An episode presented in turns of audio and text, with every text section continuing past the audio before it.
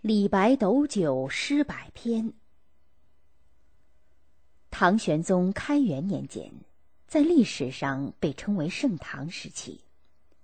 这时期也是诗歌创作的鼎盛之期。在这时期，出现了一位浪漫主义的大诗人李白，一位现实主义的大诗人杜甫，他们是辉映诗坛的两颗巨星。李白字太白，原籍陇西成纪（今甘肃天水）。隋朝末年，全家迁到西域的碎叶，在今吉尔吉斯斯坦共和国北部。李白就出生在那里。五岁那年，他又随父亲迁居绵州昌隆（今四川江油青莲乡），所以他又号称青莲居士。李白少年时便显露才华。十岁通诗书，十五好剑术，三十成文章。三十岁时以诗文知名天下。二十五岁那年，李白离开四川，顺长江东下，先到达江陵，拜访了一位八十高龄的道士司马承祯。司马承祯曾受到武则天和睿宗、玄宗三朝皇帝的接见，在当时名气很大。司马承祯见了李白，对他大为赞赏。李白很高兴，回去后就写了篇《大鹏赋》，把自己比作气概抱负不凡的大鹏。《大鹏赋》很快传开，李白的名气也更大了。公元七百三十四年，李白到了襄阳，拜见了荆州刺史韩朝宗。韩朝宗因喜欢讲业提拔人才而闻名，所以当时流传着这样一句话。生不愿封万户侯，但愿一时韩荆州。韩朝宗对李白自然是称赏备至，而李白写的自我推荐信《与韩荆州书》也成了一篇著名的散文佳作。名满四海的李白，在公元七百四十二年天宝元年，终于奉诏来到京都长安。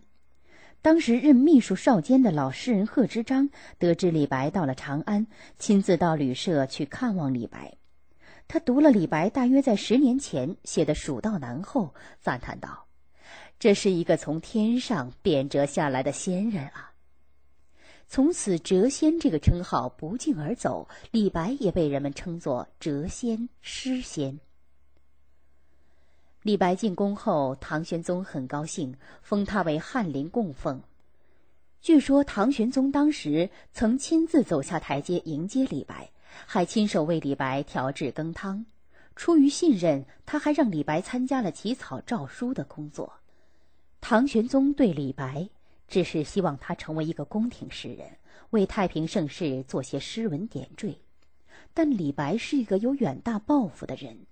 初进宫廷时，他对政治了解不多，因此奉命写了不少歌颂生平的诗。不久，他的思想就起了变化。天宝年间，朝廷政治已由盛转衰，唐玄宗也由一代明君渐渐蜕变为庸主。朝廷中的有识之士都在担忧时政，担心发生变乱。李白对此是有认识的。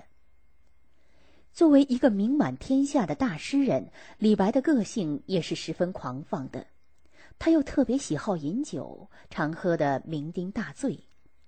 杜甫曾在一首诗中这样描述他：“李白斗酒诗百篇，长安市上酒家眠。天子呼来不上船，自称臣是酒中仙。”这样的个性使他很难被朝中的权贵们所容忍。据说他先得罪了唐玄宗最信任的太监高力士，高力士又故意歪曲他写的诗《清平调》，使杨贵妃对他也心生记恨，最后连唐玄宗也疏远他了。可是，李白的个性使他安能摧眉折腰事权贵，使我不得开心颜。这时他最向往的还是他以前云游天下的自由生活。于是，李白向唐玄宗上书请求离京。公元七百四十五年，他的请求被批准，他离开长安，又开始了漫游山水间的生活。公元七百五十五年，安史之乱爆发，洛阳、长安先后沦入乱军之手，唐玄宗仓皇逃向四川，唐肃宗在灵武即位。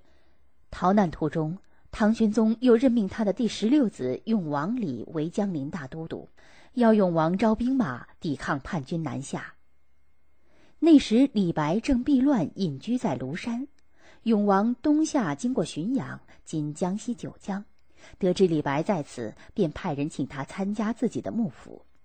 出于一片爱国心，李白立刻答应了，并一连写了十一首《永王东巡歌》，赞扬永王。